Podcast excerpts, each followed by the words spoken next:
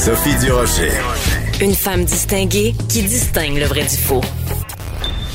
Vous écoutez Sophie Durocher.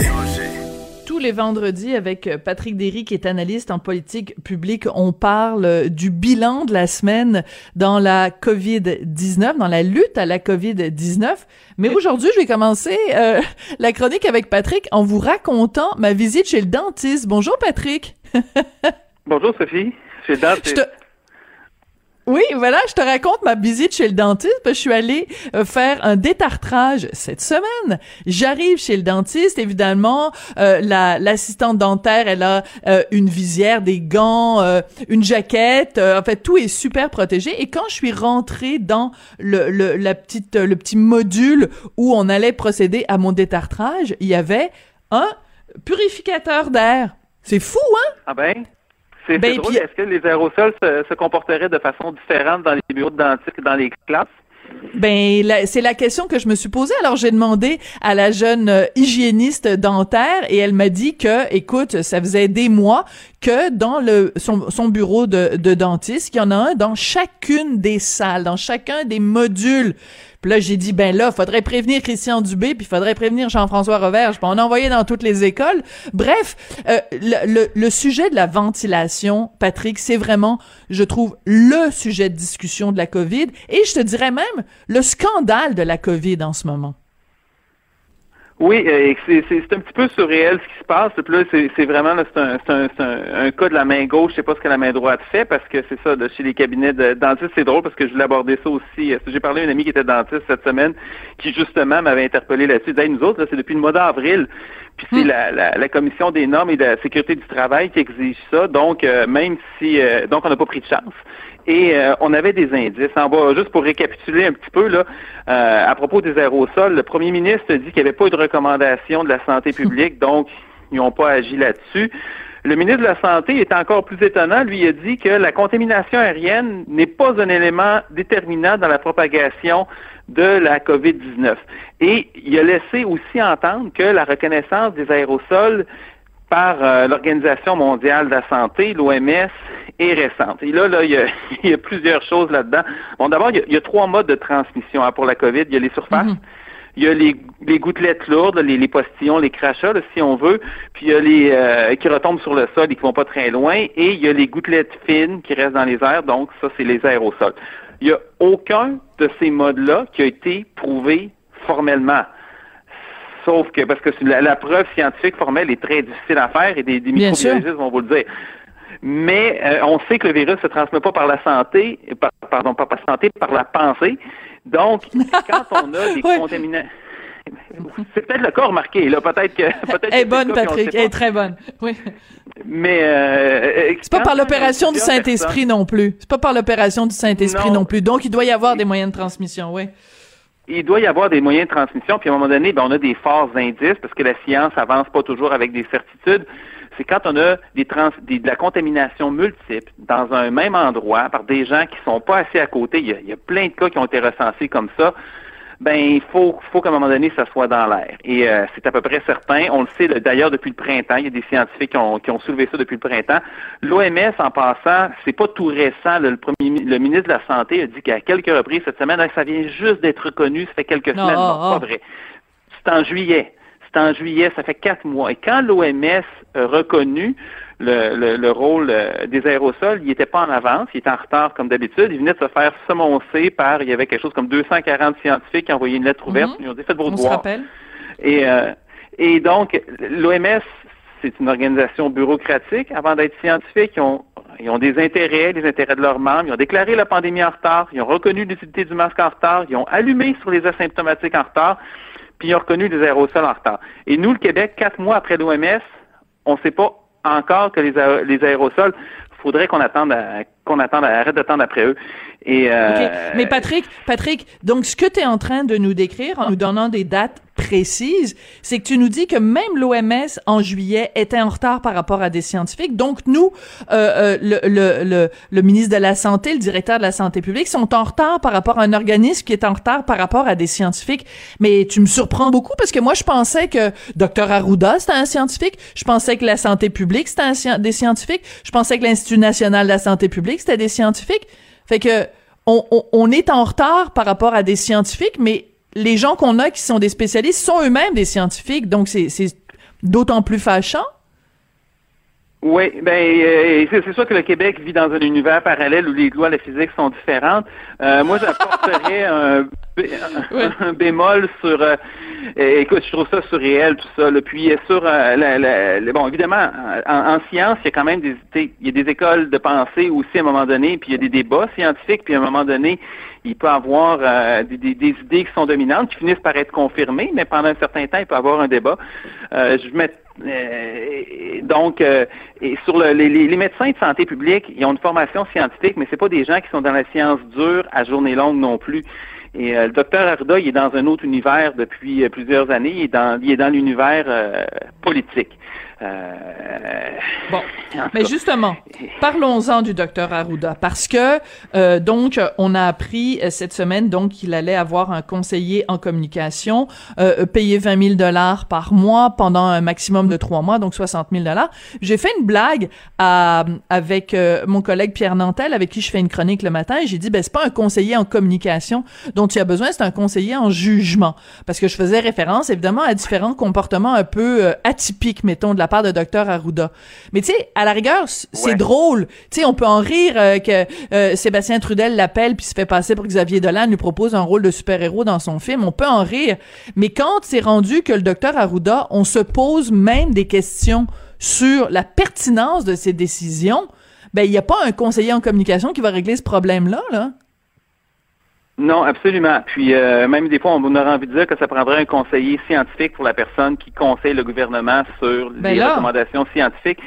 Mais moi, j'ai arrêté de rire, ça fait un bout de temps, parce que même la, chose des super-héros, là, le Québec vit sa crise sanitaire la plus grave depuis, je sais pas, peut-être 100 ans. Euh, les deux personnes qui sont au centre de ça, c'est évidemment le premier ministre et l'autre personne, c'est le directeur de la santé publique nationale. Et on pourrait penser que pendant que des gens meurent, ça occupe tout son esprit. Et là, je comprends qu'à un moment donné, le soir, s'il a le goût de lire des Astérix ou, c'est de ses affaires. Mais qui, qui est cette, ce réflexe qui, je dirais, presque maladif de tellement vouloir être à l'avant-scène que il peut même pas penser que quand on l'appelle pour faire un film de super-héros, par Xavier Dolan. D'abord, l'idée est assez farfelue en soi, là, mais, mais tu sais, un, il peut-tu mettre son énergie ailleurs, puis deux, il peut te dire, hey, euh, la dernière fois là, que j'ai fait avec les vidéos de rap et tout le kit, ça n'a peut-être pas super bien passé. Je pourrais peut-être me concentrer sur mon travail. Puis moi, j'aurais des suggestions de lecture s'il y a vraiment trop de temps de libre à ce point-là. Là, une revue de littérature scientifique quotidienne, ça mm. pourrait être une bonne idée. Mais plus loin que ça, là, ça fait huit mois le docteur Arruda fait des points de presse de façon, euh, au début c'était quotidien, après ça c'était régulièrement, donc il a, dû faire au-dessus d'une centaine d'interventions publiques diffusées, sans compter des interventions ponctuelles dans des médias. Est-ce que c'est vraiment, tu sais, il y a eu de la pratique, hein? Il y a eu, l'occasion de se pratiquer. Puis au début, on trouvait que c'était un excellent communicateur. D'ailleurs, on trouvait qu'il était spontané, qu'il était rafraîchissant, puis qu'il était candide. Est-ce que c'est vraiment un problème de communication? Puis aussi, à 60 000 pour trois mois, est-ce qu'on va le reconduire à son travail? Parce que c'est, ça veut dire que c'est à, temps plein, euh, puis bien payé. Ben oui. Donc moi, il y, a une question vraiment, tu sais, gentiment, là, mais c'est peut-être le temps d'avoir un nouveau visage pour la santé publique, qui soit un peu plus à l'affût des meilleures pratiques, puis des développements scientifiques. Puis on n'a on pas besoin de, payer quelqu'un 300 000 par année pour nous lire en retard le manuel de l'OMS. Ah, euh, encore moins encore moins de rajouter. C'est dommage, mais là, c'est la réalité.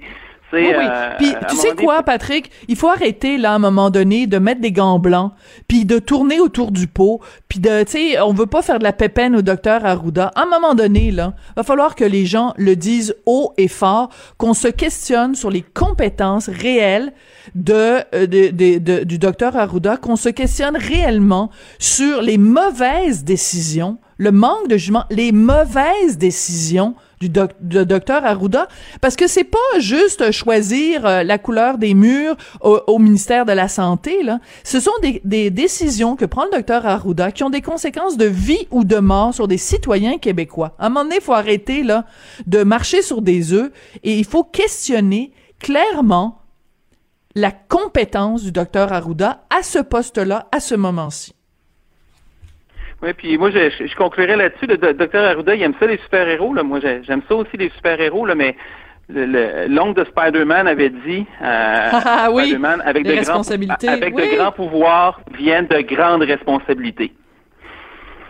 Alors voilà. Voilà, tout a été dit. Écoute, j'aimerais ça qu'on parle quand même de la situation euh, aussi. Euh, ben écoute, parlons du Saguenay parce que écoute, les chiffres sont absolument euh, terrorisants. on est rendu 500 cas par million. Ça, c'est cinq fois le palier rouge, Patrick. Hein?